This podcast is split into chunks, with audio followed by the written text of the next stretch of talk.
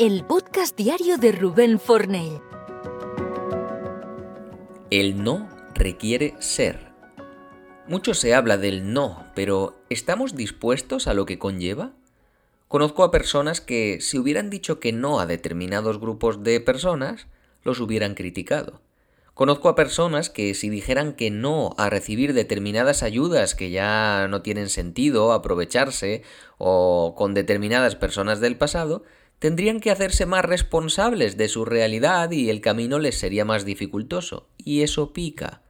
Conozco a personas que si dijeran que no a ciertas formas de comunicación, quizá un día despertarían con sensación de soledad o con necesidad de reconocimiento. Conozco a otras personas que si dijeran que no a ciertas personas de su pasado o de su presente, que solo les suman superficialmente, dudarían de su autoestima. En resumen, decir que no también es renunciar a ciertos beneficios tangenciales por los que se mantiene el sí, aunque no sean ya coherentes en la totalidad con tus valores. Y ahí reside una clave sobre la que me estoy pensando compartirte un taller completo y que es fundamental en mi vida y acompañando a los demás. La coherencia.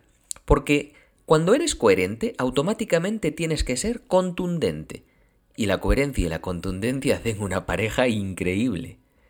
Pero es que el no requiere que estés muy actualizada con tus valores, con los de hoy hacia mañana y no con los de ayer hacia hoy, si es que algo cambió requiere estar en sintonía con lo que deseas, dejando espacio para ello y no cargando con mochilas. Requiere abrir hueco a nuevas personas y situaciones, a nuevas relaciones, escenarios. Requiere atreverse a ser. Requiere mirar a los ojos a la responsabilidad de poner en marcha un presente actualizado.